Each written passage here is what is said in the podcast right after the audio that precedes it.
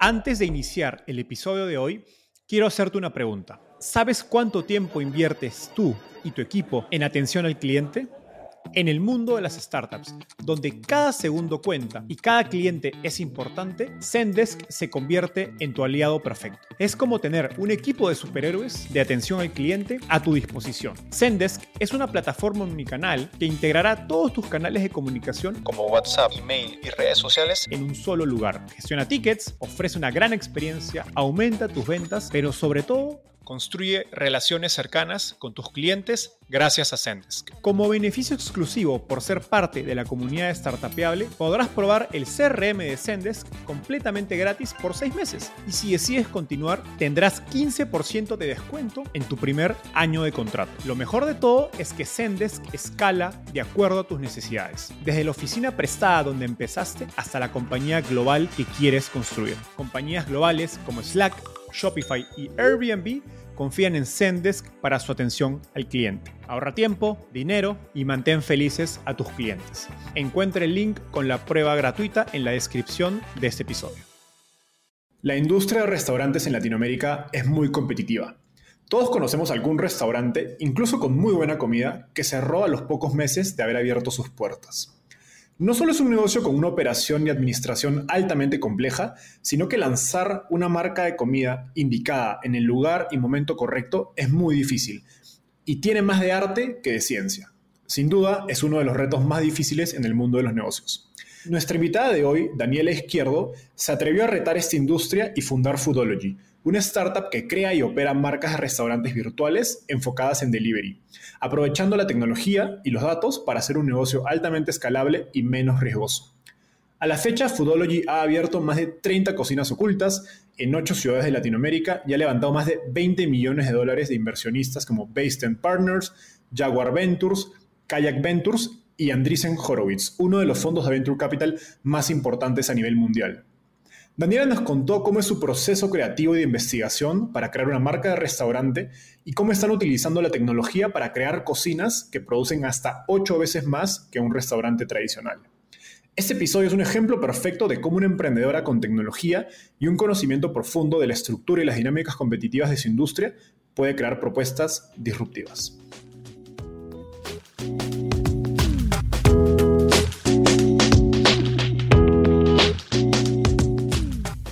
Mi nombre es Enzo Cavalier y soy un convencido de que el emprendimiento en tecnología es una oportunidad histórica para resolver los problemas más urgentes de Latinoamérica. En este podcast conversamos con emprendedores e inversionistas de las startups más impactantes de nuestra región para descubrir cómo se idearon, escalaron y levantaron venture capital para solucionar problemas tan grandes como la educación, las finanzas y la salud. Recuerda visitar www www.startapeable.com, donde encontrarás todo un ecosistema de recursos para tu camino startup. Hola Daniela, ¿qué tal? ¿Cómo estás? Bienvenida al podcast Startapeable.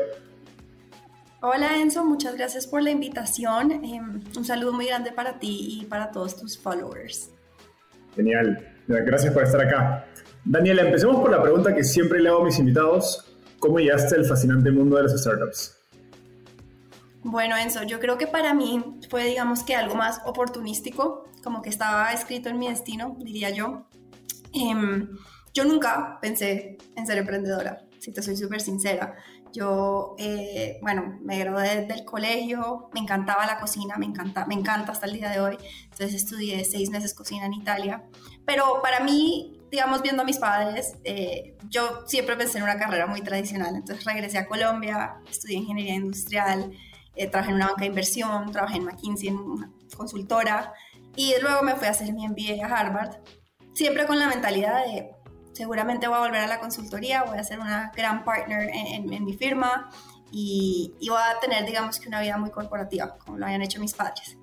Sin embargo, como siempre he tenido este gran amor por, por la cocina, tuve pues la super oportunidad en Harvard tomar la única clase que es sobre la industria de restaurantes y un poco ahí fue donde empecé a decir, bueno, creo que veo una oportunidad muy grande, veo una idea fabulosa.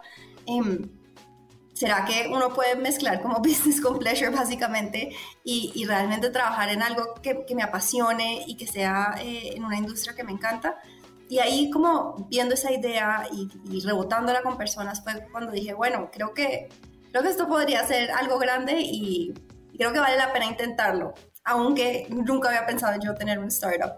Entonces creo que fue más como por la convicción de la idea y por lo mucho que me gustaba la industria que, que decidí meterme en este mundo. Eh, más allá de, de, que como que siempre había estado en mí un chip que decía, crea, innova, eh, haz algo, sé tu propia jefa. Creo que fue más como la gran oportunidad que vi. Genial. Ahora, cuéntanos un poco más sobre fútbol y, y si nos puedes dar algunos números acerca de su magnitud actual, sería genial.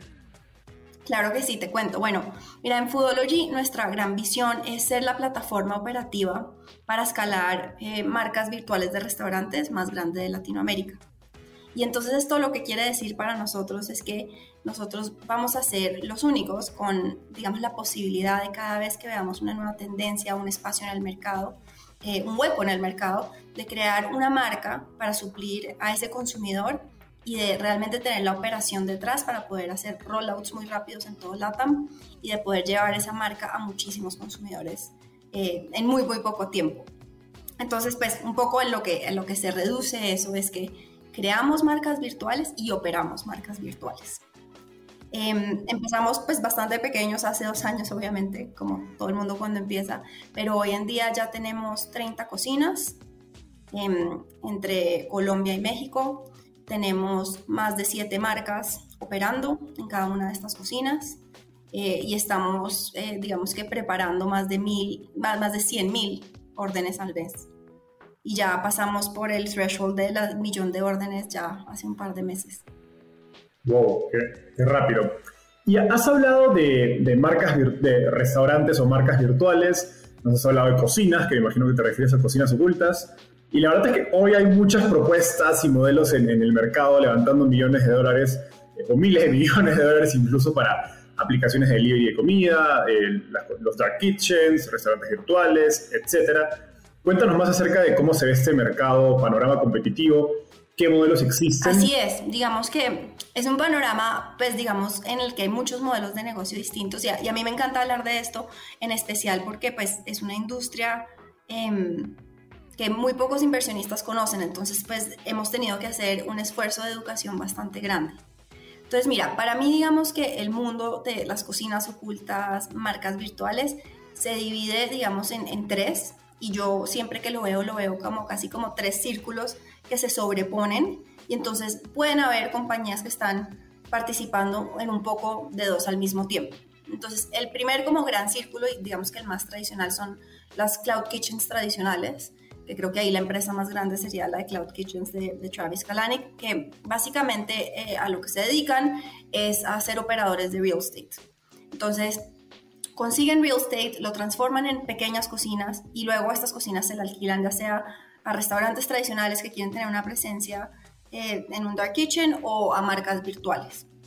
Luego están, digamos, eh, los operadores de Kitchen as a Service, que es como esta segunda gran categoría, que son aquellas personas que tienen la infraestructura, puede ser de ellos o no, pero más que nada le ofrecen a marcas ya existentes el servicio de operarle su marca en nuevas regiones, en nuevos eh, barrios, en nuevas localidades. Y digamos que las marcas no son de ellos, sencillamente son em, operadores, por decirlo así. Luego, en la tercera categoría, están las personas que están creando marcas virtuales y que se consideran, digamos, por decirlo así, restaurantes virtuales. Estas son personas que están realmente creando sus propias marcas, posicionando sus propias marcas y creando contenido para el público. En estas categorías, lo curioso es que puede haber personas que tienen sus propias cocinas como personas que no las tienen. En el caso de Foodology, em, digamos que donde nosotros estamos jugando es realmente en la creación de nuestras propias marcas y nosotros mismos también las operamos. Ahora, eso no quiere decir que no, no experimentemos de, de, vez en cuando con, con otros de los modelos de negocio y es más, últimamente hemos estado experimentando bastante con el tema de Kitchen as a Service y de operar marcas de terceros. Pero digamos que nuestro gran core de negocio es crear y operar nuestras propias marcas. Interesante. Entonces, solo para que quede claro, ustedes no tienen cocinas, ¿cierto? Ustedes estarían rentando o alquilando cocinas de proveedores de dark kitchens como los que mencionaste al inicio. Sí y no. Entonces, nosotros no somos dueños del real estate, pero no necesariamente alquilamos eh, cocinas a proveedores como los que mencioné en el principio. Digamos que nuestra operación ya es bastante más grande y compleja, entonces preferimos, digamos que alquilar un real estate cualquiera, digamos, un sitio de cualquier persona que, que es dueño de un local y digamos que adecuarlo para que sea nuestra cocina tal cual como la necesitamos. Ok, Interesante, qué interesante. O sea, a medida que tenemos su negocio escalando y se va especializando, la oferta tradicional de Dark Kitchens para quizás restaurantes más pequeños no necesariamente hace fit con las capacidades operativas que ustedes necesitan. Sí, yo creo un poco que em, la propuesta de valor de, de, los negocios de Cloud Kitchen tradicionales va más enfocado hacia personas que, o, empresas o emprendedores que tienen, digamos, su marca, que son más pequeños y que tal vez no tienen dentro de su equipo un equipo de diseño de cocinas, em, un equipo de tech, entonces pueden dar algo de tech ellos, em, un equipo de supply chain, entonces pues, te, traen un poco la promesa de que, ellos tienen como unos, pues, consolidan algunos proveedores. Em, para mí, digamos que de ese negocio siempre he sentido que un poco muy parecido a WeWork, eh, la gran problemática puede ser que pues siempre también compites con el real estate tradicional y con personas que adquieran esas habilidades de, pues si cojo un WeWork y bueno, tiene el teléfono, el internet, super cool, pero tipo puede valer cuatro veces más que coger el local de al lado y yo pongo el teléfono y el internet. Entonces ahí está un poco como eh, a quién le puede beneficiar ese negocio, ese tipo de modelo de alquiler y a quién no. Súper. gracias por darnos, pintarnos un poco la cancha de cómo se ve este mercado. Ahora, en una entrevista anterior eh, te escuché decir algo interesante, que es que si bien las aplicaciones de delivery han permitido que los restaurantes empiezan a vender online, esto obviamente desde antes de la pandemia, en esencia los, los restaurantes han seguido operando de la misma manera y realmente no han digitalizado su forma de, de operar.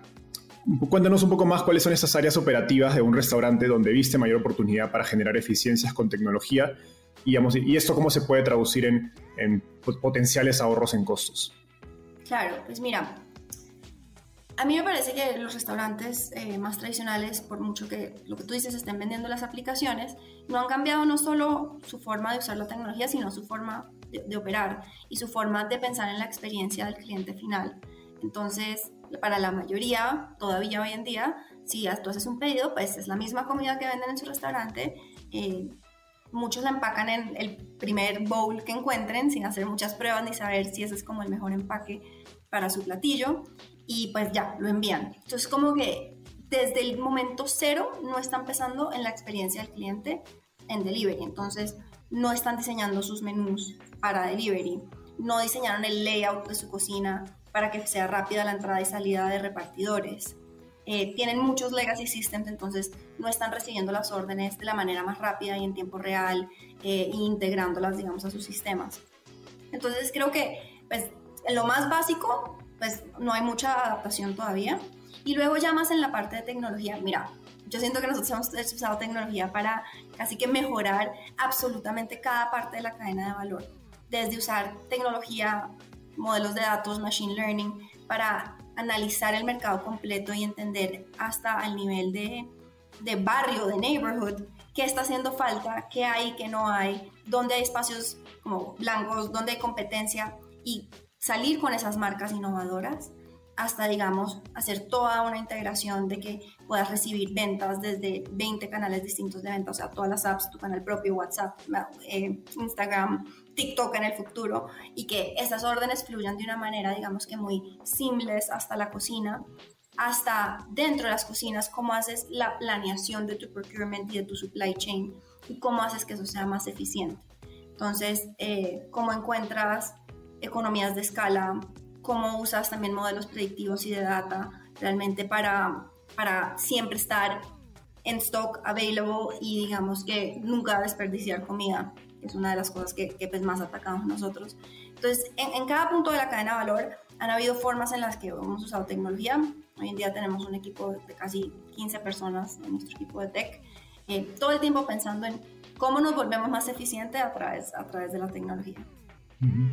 ¿Y de qué, de qué potencial de ahorro en costos estamos hablando? Eso, yo me, cuando, cuando, me acuerdo que hace unos, hace unos meses o un año me tocó aprender de ese mercado, decía, oye, ¿cuánta tecnología se le puede meter y esto cuánto se puede traducir en ahorros de los famosos unit economics? ¿Es 10%, 20%, 50%? ¿cuán?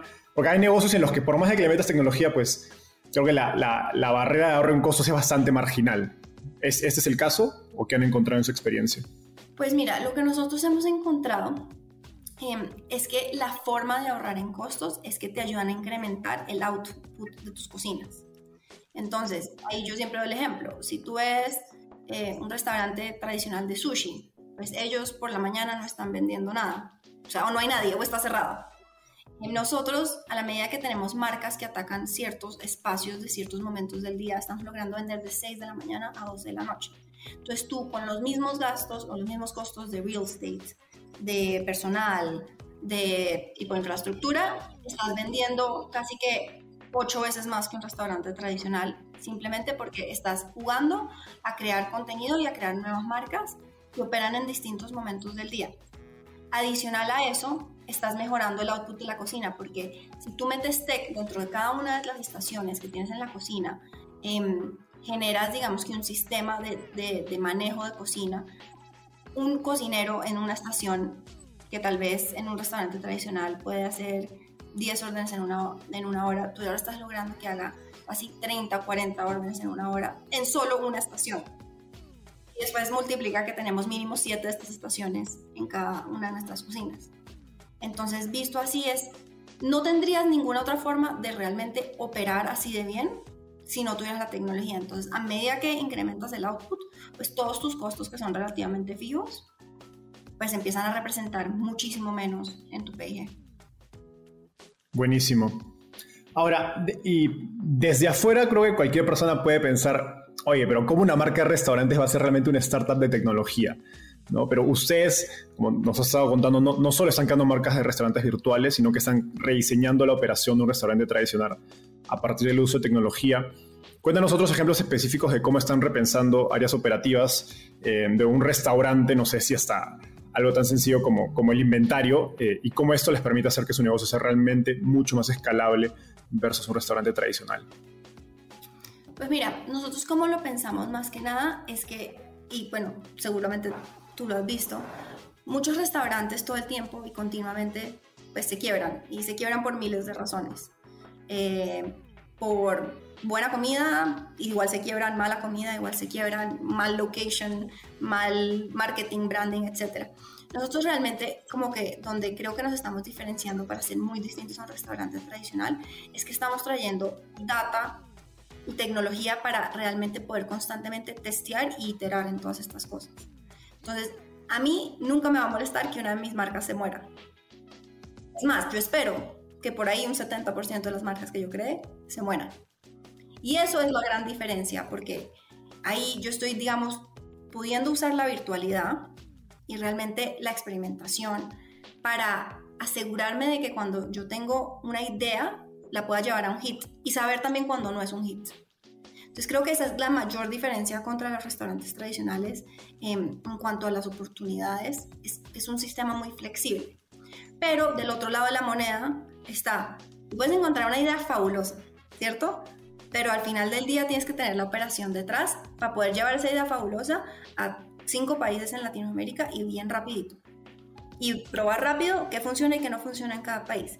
Y diseñar esa operación y tener control de, digamos, hoy en día 30 cocinas, pero en el futuro 500 cocinas, pues sin tecnología realmente es, es verdaderamente imposible. Desde lo que tú dices de inventarios, de saber qué, qué cocina tiene, qué insumo, a qué hora, cuánto le falta, cuánto necesita pedir, hasta cosas como rautear todas esas órdenes a 500 cocinas y asegurarte que no importa el canal de venta, estén llegando ahí. Entonces es un poco como, para nosotros es lo que yo digo de crear esta plataforma operativa en que realmente yo pueda tirar ahí adentro un hit y que pueda escalar ese hit de una forma muy eficiente y muy rápida. Un poco también la analogía que yo hago es, cuando tú miras, em, no sé, los Pokeballs que se tomaron el mundo, ¿cierto? Pero ¿cómo se tomaron el mundo? Hay un millón de distintos restaurantes y todos son pequeñitos. Todos tienen uno o dos locations, tal vez el que más tiene, no sé, en Colombia acá hay uno que, no sé, tendrá 10, 15. Em, pero la realidad es que fue un trend que si lo hubiera cogido alguien, imagínate un McDonald's que tiene ya en todas partes del mundo y lo hubiera podido replicar rápido, pues tendríamos una gran marca de Pokebooks. Y la verdad es que no la tenemos.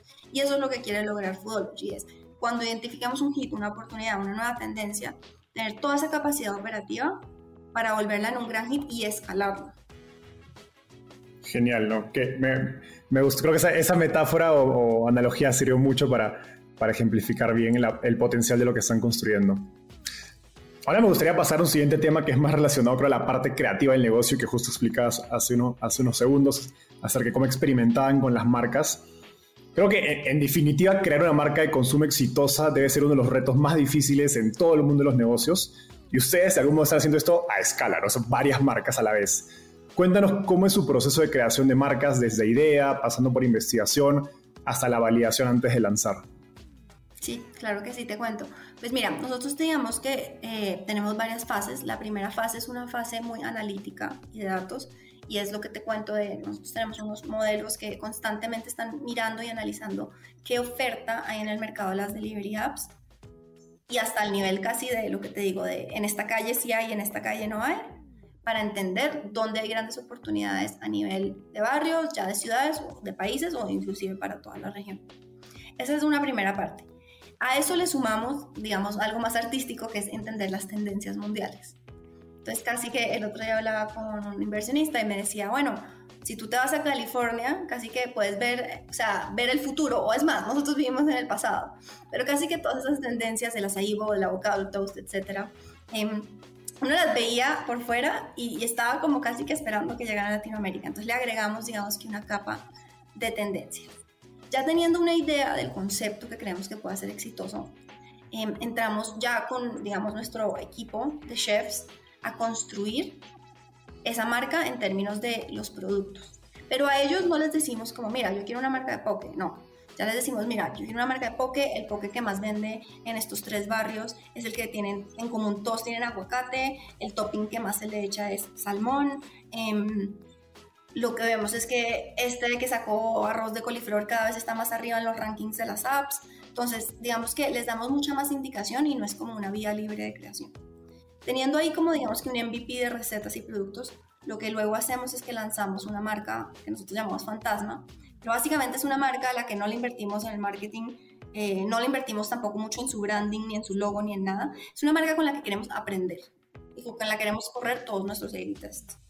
Entonces ya teniendo esa marca afuera, lo que hacemos es aprender de el pricing, aprender de cómo describir el menú, qué platos poner primero, cómo hacer que, digamos, más gente eh, entre a la marca, ya sea por las fotos o las descripciones. Y ese aprendizaje no solamente es en el lado, digamos, que de marca, de, pricing, de, consumidor, por decirlo así, sino también nos trae muchos aprendizajes en la operación. Entonces, ¿qué quiere decir hacer fried chicken? ¿Eso qué quiere decir en tu cocina? ¿Cuántas estaciones necesitas? ¿Cómo tienes que entrenar a la gente? Entonces, en ese momento aprendemos de esas dos. Y si consideramos que esa marca puede ser un hit, ya sea porque aún con poco marketing, etcétera, tuvo muy buena recepción de, del cliente final y recibimos comentarios increíbles, ahí es cuando ya, digamos, nos volteamos a hacer un branding increíble, darle a la marca espacios en todas las plataformas, en todas las redes sociales, em, a buscar, digamos, cómo vamos a hacer que se diferencie, qué influencers vamos a traer para posicionar la marca y ahí así digamos que hacer un lanzamiento más formal de la marca que consideramos ser el hit dentro de ese concepto. Genial. Y para entender, al, no sé si tengas algunos, algunos datos o estadísticas acerca de qué, de qué número de ideas que porque iteran efectivamente llegan al mercado a ser lanzadas, eh, con todo, ¿no? Con toda la, maquinaria de marketing y, y el equipo detrás. Claro.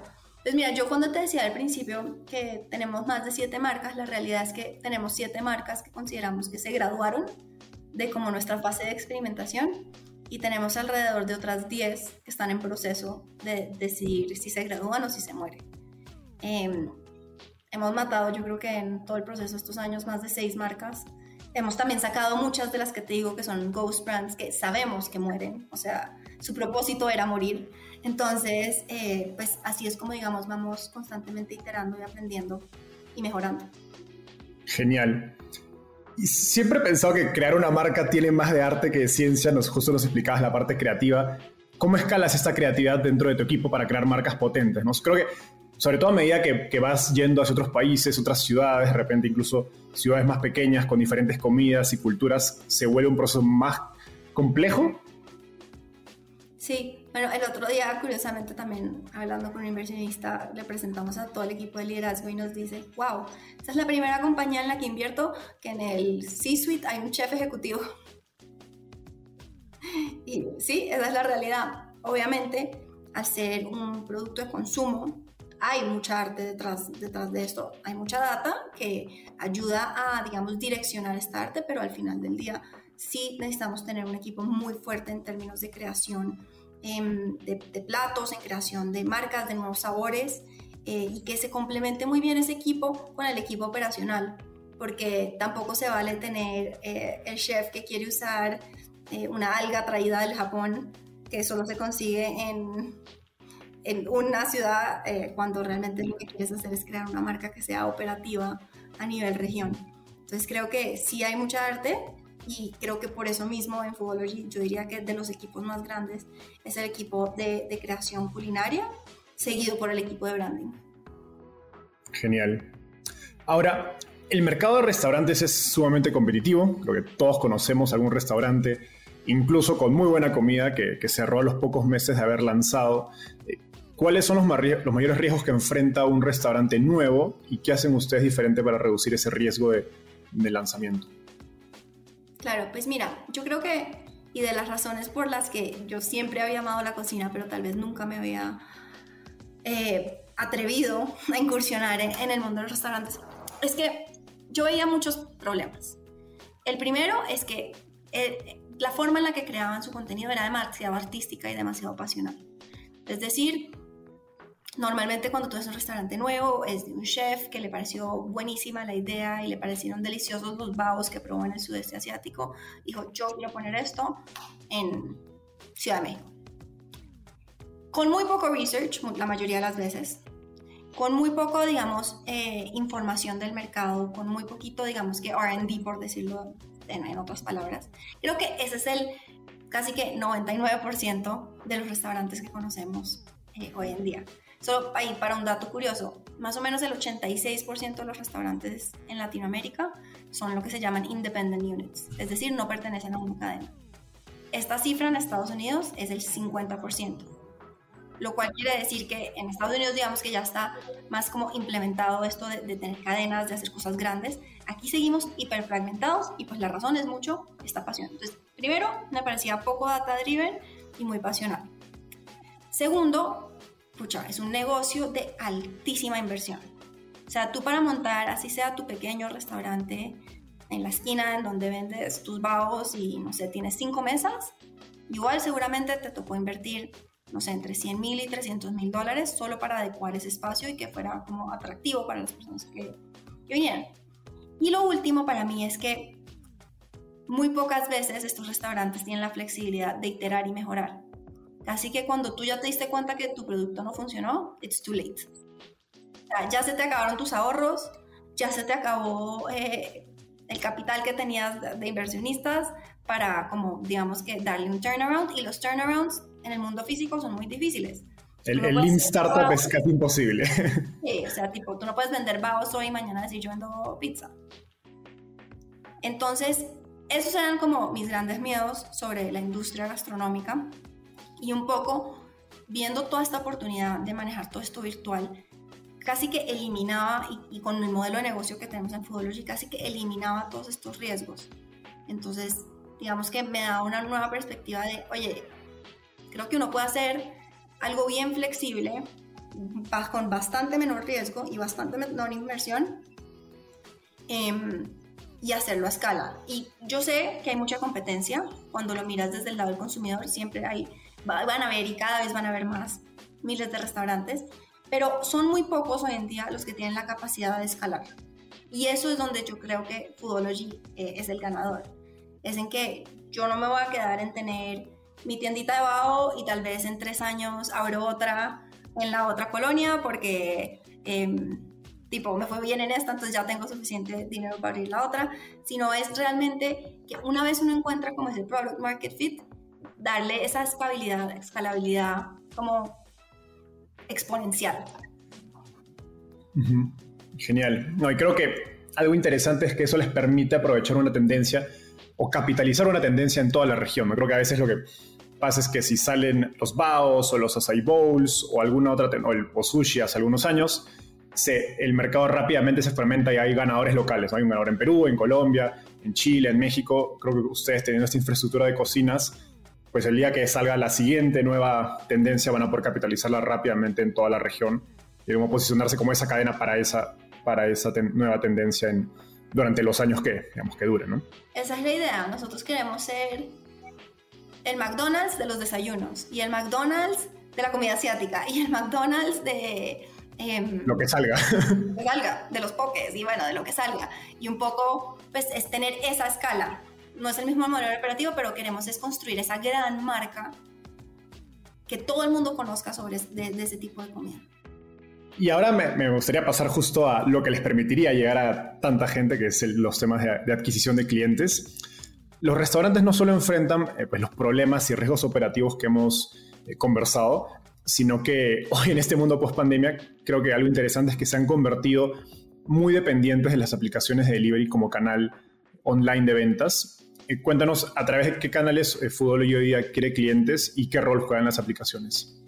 Claro que sí, pues mira, nosotros eh, primero en términos de canales de ventas tenemos canales de ventas como las aplicaciones y después tenemos nuestros canales de venta propio que son tipo nuestra página de e-commerce, em, ventas por WhatsApp, ventas por Instagram. Entonces como que se dividen en esos dos mundos. Ahora, ¿cómo adquirimos clientes?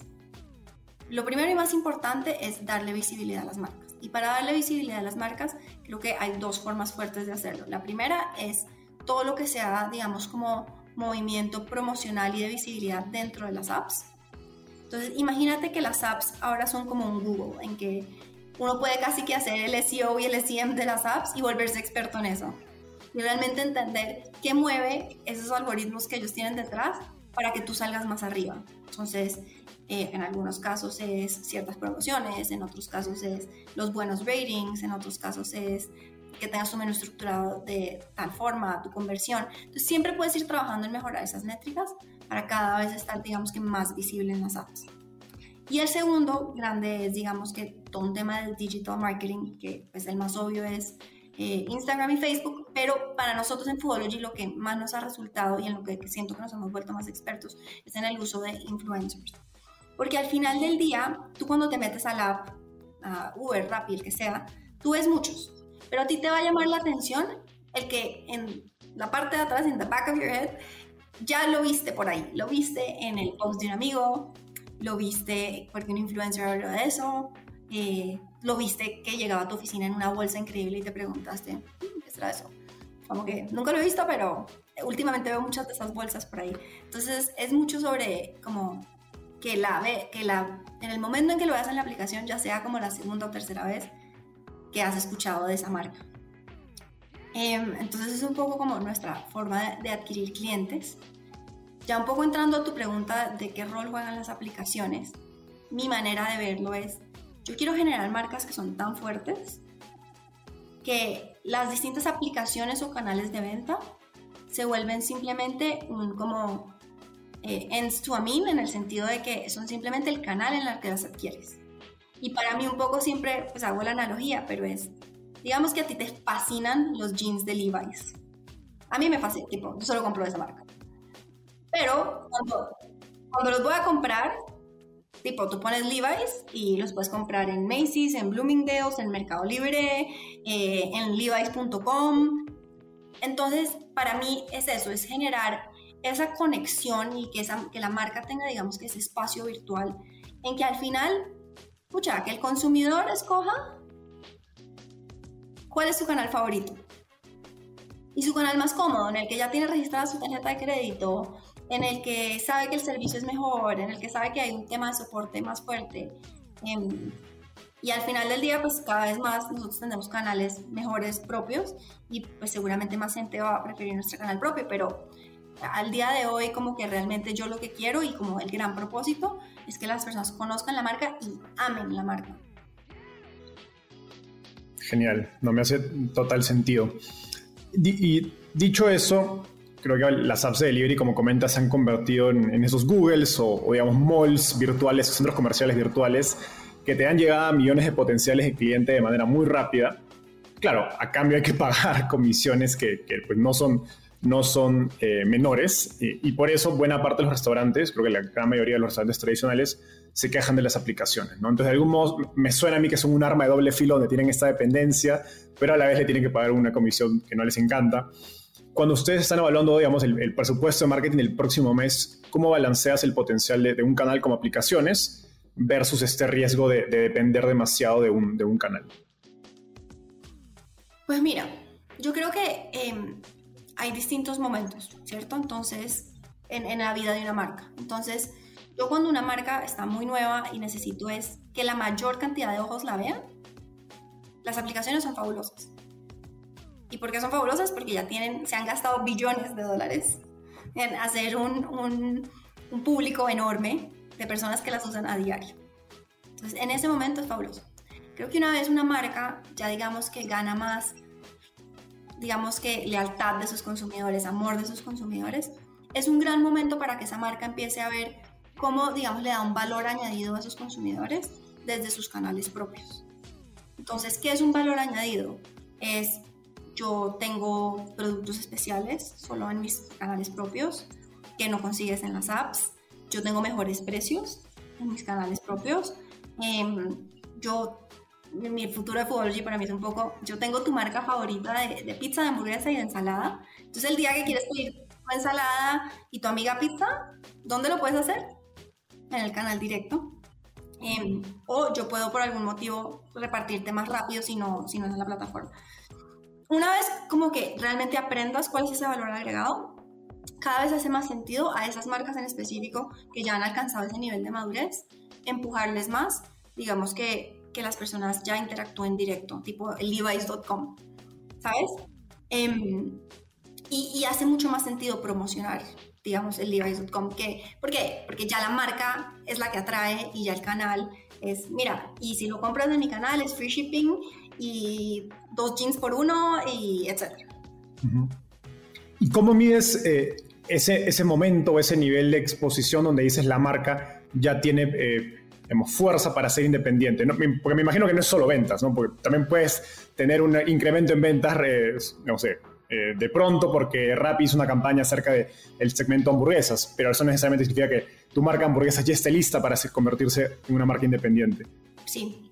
Entonces, hay muchas maneras de, de medirlo, pero para mí el mejor indicador es cuánta interacción el público que consume tu marca tiene con tu marca, eh, digamos, por fuera de las apps.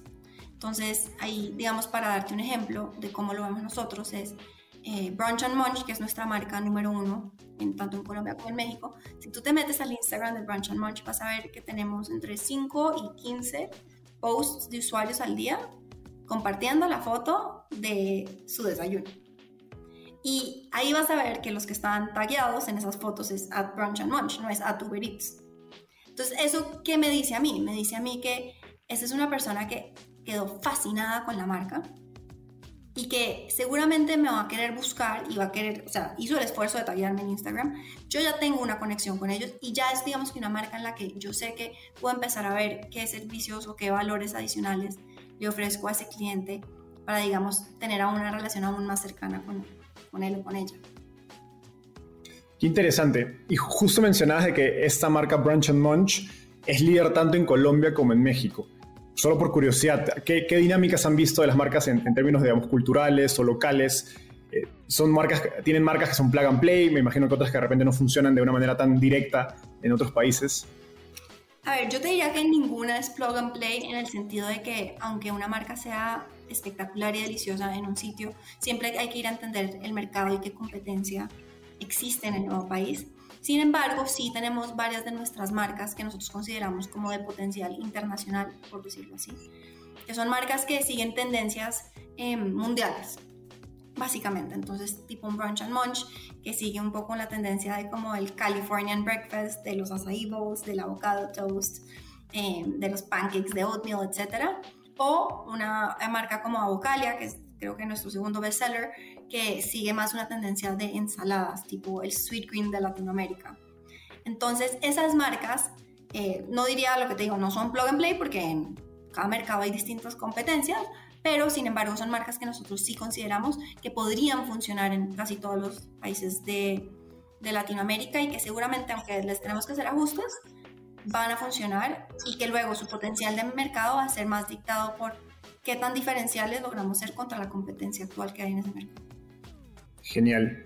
Y ya para ir cerrando, Daniela, algo que me parece interesante, cómo nos explicabas que una marca en un inicio de su, digamos, de su, de su tiempo de vida puede em, empezar a ser empujada por una aplicación y luego migrar hacia tener una relación más directa con el consumidor, es que, eh, me pregunto, ¿esa estrategia hace sentido en el sector de comida donde las apps juegan un rol de descubrimiento, recomendación o hasta provocarle un antojo al usuario, eh, digamos, y de manera frecuente? ¿Cómo ves eh, esto? Porque otras, otras creo que en otros segmentos de e-commerce, en general más allá de comida, cada vez más marcas recurren a los marketplaces, que digamos de algún, de algún modo es el rol de las aplicaciones, para adquirir clientes y luego traerlos a sus propias tiendas online para, para fidelizarlos. O sea, ¿cómo es esta, digamos, tendencia de alejarse de, las, de, los agregadores o marketplaces y empezar a trabajar desde un inicio eh, los canales directos? Pues mira, yo la verdad creo que el éxito en este negocio es tener un, mix muy saludable y en realidad darle al consumidor todas las opciones de canal de venta. O sea, creo que eh, el ganador es el que más multicanal sea y el que pueda atraer clientes mientras están scrolling en Instagram, mientras están en TikTok, cuando les sale una propaganda y los mandas a WhatsApp. O sea, de verdad siento que al final del día uno tiene que darle la opción al cliente de qué es lo más cómodo para ellos. Entonces, pues para mí lo ideal es tener un, digamos, un mix muy saludable en que yo nunca he pensado que este negocio existe sin las plataformas. O sea, para mí nunca ha sido un pensamiento de solo canal propio. Para mí es un pensamiento de un balance en el que a los clientes que sean hiper leales, que les fascine nuestra marca y que quieran acceder a beneficios adicionales, los encuentren en el canal propio. Pero para aquellos, em, digamos, clientes que tipo les guste comer ahí una vez al mes o o, volver y venir y tratar cosas nuevas. También están las aplicaciones eh, que ya tienen un montón de beneficios eh, para el cliente. Genial. Daniela, llegamos al segmento final de la entrevista. Esta se llama ronda de tweets. Básicamente te voy a hacer una pregunta y me tienes que responder en lo que te toma escribir un tweet, es decir, menos de un minuto. ¿Estás lista? Eh, lista. Vale. Estoy viajando de Ciudad de México a Bogotá. ¿Qué libro debería leer? Mi libro favorito se llama Red Notice. ¿Por qué? Mira, es tipo de esos libros que no puedes parar y habla de, de, una persona que venía del mundo de la consultoría, pero que realmente terminó siendo emprendedor y teniendo que lidiar con un país emergente, pues digamos no emergente, pero Rusia, que es un país donde todo se vale, o todo se valía especialmente en la Guerra Fría. Entonces me enseña mucho sobre como resiliencia y sobre lo difícil que a veces puede ser lograr algunas cosas, especialmente cuando temas como la política no están en tu control. Genial, muy, muy buena historia. ¿Qué te gustaría cambiar del mundo de las startups en Latinoamérica? Me gustaría que fuera un poco más diverso. Em, me gustaría que, digamos, cada vez hubieran más eh, emprendedoras mujeres, por un lado, pero por el otro lado también eh, me gustaría que fuera más diverso en términos de los backgrounds de las personas que terminan siendo emprendedores. Creo que el otro día un fondo de capital muy, muy importante, muy grande, me preguntaba que por qué creía yo que todos los founders latinos eran tan, digamos, de alta calidad. Y yo por detrás pensaba, oye, es porque solo los de tan altísima calidad que estudiaron en Estados Unidos, que hicieron MBA, que son los únicos que te llegan a ti, porque de resto no hay cómo contactarte. Eh, pero hay tanta gente fabulosa en LATAM y tan inteligente que tal vez no tuvo todas esas oportunidades. Y pues es muy triste que, que realmente eh, les cueste tanto eh, hacer esas conexiones con, con grandes fondos que los puedan apoyar a crecer. Genial, no, totalmente de acuerdo. Finalmente, ¿quién es un emprendedor o emprendedora en Latinoamérica al que crees que debería entrevistar y por qué? Mira, ahí te digo que a todas las emprendedoras mujeres. Entre mis favoritas están Bring McNulty de Avi y María Echeverry de Muni. Genial. No, sí, eh, ya me, han comentado de ambas y están haciendo cosas muy interesantes. Sí, pero entre más puedes entrevistar a todas las mujeres, mejor. Súper, eh, este estamos haciendo. Daniela, un gusto tenerte acá. Muchas gracias por darte el tiempo. Pueden seguir a Daniela en, como a Daniela Izquierdo en LinkedIn, donde le he visto compartir cada vez más cosas, así que vayan a buscarla. Y sé que hoy se viene bastante fuerte en México, así que los que estén buscando de repente entrar al sector de comida y tecnología, pues pueden buscar seguro algunas oportunidades en hoy. Daniela, un gusto. Nos vemos. Muchísimas gracias, Enzo. Gracias por el tiempo.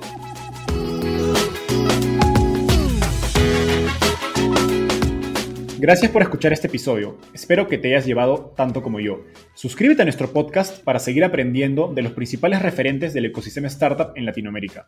También visítanos en www.startapeable.com donde encontrarás un glosario, blog y directorio con recursos valiosos para tu startup. Conmigo es hasta un próximo episodio con un nuevo invitado. Startupeable, tu puerta de entrada al ecosistema startup.